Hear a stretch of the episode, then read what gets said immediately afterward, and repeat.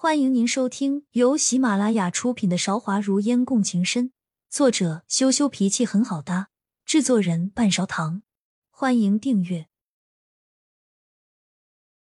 第四十九章，做我皇后。满桌子的菜，梦烟也确实饿了。长长的桌子，只有赵韶义正对面有位子。为了吃，梦烟毫无芥蒂坐下来，和他面对面。旁边的宫女见两个人都坐下来了，立马为梦烟盛了一碗鱼汤。正对面也有同样的宫女为赵韶一盛汤。梦烟吹了吹，想要喝，问：“能给我一个勺子吗？”伺候吃饭的宫女扶了一下身子，说：“今晚验毒还需要一点时间，还请姑娘稍等片刻。”梦烟家里说富贵不行，但是比上不足，比下有余吧。吃个饭还有这么多排场，还是第一次见，心里不禁抱怨了两句。这一桌子菜，他们两个人肯定是吃不完的，全部要到了，简直就是暴殄天物。刚刚你的肚子响了。赵少义仿佛看穿了梦烟的想法，用刚刚丢脸的事情暗示梦烟。我，赵少义哪壶不开提哪壶，奈何梦烟也说他不得。只能曲线救国。食不言，寝不语，皇上难道没有听说过吗？那你最好等等吃饭的时候也不要说话。赵少义并没有理会孟烟言辞中的挑衅，他本来就是一个让人猜不透的人。孟烟心中冉冉升起不祥的预感。如果孟烟早知道吃饭的时候不说话会有这么多痛苦，他一定会选择将食不言。请不语这六个字牢牢的收在嘴里。姑娘已经好了，无毒。宫女看过银碗没有变色，才放心让梦烟使用，即刻给梦烟递上喝汤的勺子。刚开始，梦烟还以为自己没办法说话，所以喝汤不会有勺子，心里想大不了直接用碗喝得了。但是她显然低估了皇宫的规矩，带着丝丝疑惑。梦烟进入了他人生中第一场丰盛的午餐。很快，梦烟才发现这不对，为什么自己面前放的都是一些放了很多辣椒的菜？因为受不了辣椒刺鼻的味道，他从小对这种东西敬而远之。自己面前的全部放了分量极足辣椒，想让人下筷子都没有心思。而正对面的赵韶义看着梦烟手足无措，仿佛什么都没有发生。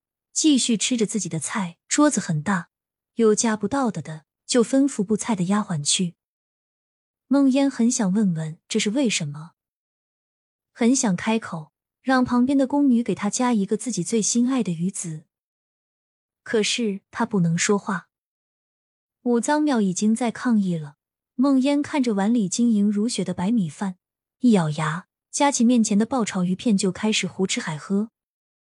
那鱼片是在锅里面炸了两遍，再加了很多香料炒的，一点腥味都没有。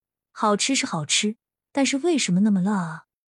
梦烟想让人给自己端上一杯茶来，刚想要开口，看见赵韶义的眼光，才想起自己不能说话，只能使劲扒着碗里的米饭。米饭全部吃到了肚子里面，梦烟很快就饱了，放下筷子说：“吃完饭。”我总能说话了吧？赵少义也是在同时放下筷子说：“看来下次你来的时候，我应该让他们多煮一点米饭了。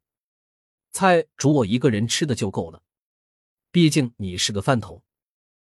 如果不是我旁边放的都是一些这么辣的菜，我才不会吃这么多饭呢。”孟烟在心里翻了一个白眼，暗暗咒骂赵少义是一只老奸巨猾的狐狸。然后呢？你不还是一个饭桶？赵少义挑着眉，一本正经的让孟烟无从反驳。孟烟被他堵得没话说了，索性大方承认了：“是是是，我就是一个饭桶。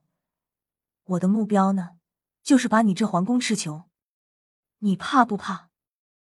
那就要看你的本事了。”赵少义悠然淡定站起来，一场饭不知不觉吃了很多东西。看着梦烟憋屈的样子，就觉得很开胃。只是以你现在的身份，也不能常来。孟烟以为他这是心疼银子，在为自己找借口。你来做我的皇后，就可以名正言顺把我吃穷了。你来做我的皇后，就可以名正言顺把我吃穷了。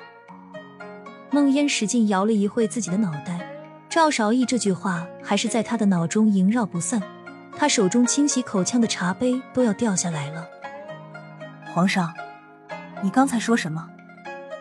好话不说第二遍。赵少义神色一冷，不愿意再将刚才的话重复一遍。孟烟听清楚了，只是需要时间去消化。第一反应是拒绝。皇上，你别开玩笑了。像我这样名声不好的姑娘，怎么担得起皇后的名头？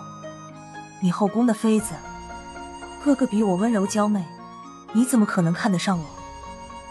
赵韶义看了看周围的宫女，内侍说：“你们下去吧。”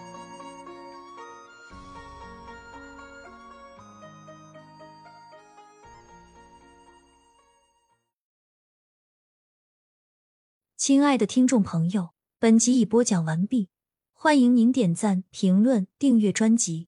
下集更精彩。